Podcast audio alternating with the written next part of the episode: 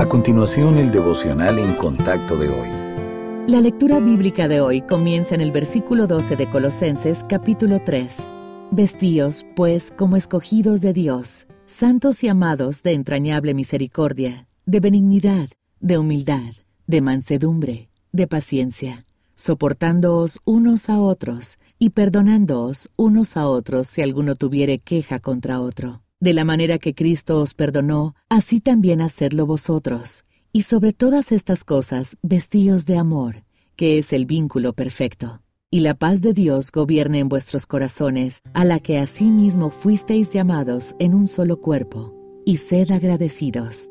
A menudo tratamos de justificar un corazón resentido, pensando, bueno, el Señor sabe lo que esa persona me hizo, así que Él entiende por qué me siento así. Sin duda, el Señor Jesús, quien es Dios y hombre por completo, conoce nuestras emociones humanas. De hecho, Él mismo experimentó la traición y el abandono, así que entiende nuestro dolor. Sin embargo, no aprueba que nos neguemos a perdonar. A través del Salvador vemos cómo Dios ve el perdón, incluso cuando se trata de las ofensas más viles. Considere el hecho de que somos nosotros quienes lo traicionamos continuamente. ¿De qué manera? Le hemos negado el lugar que le corresponde en nuestra vida. Hemos dudado de su palabra e ignorado sus instrucciones.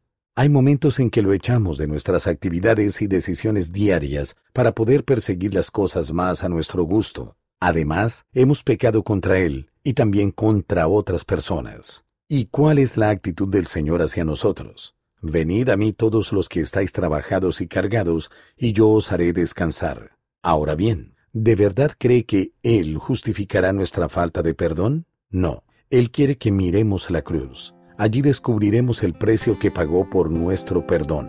Así como hemos sido perdonados, nosotros debemos perdonar a los que nos han herido.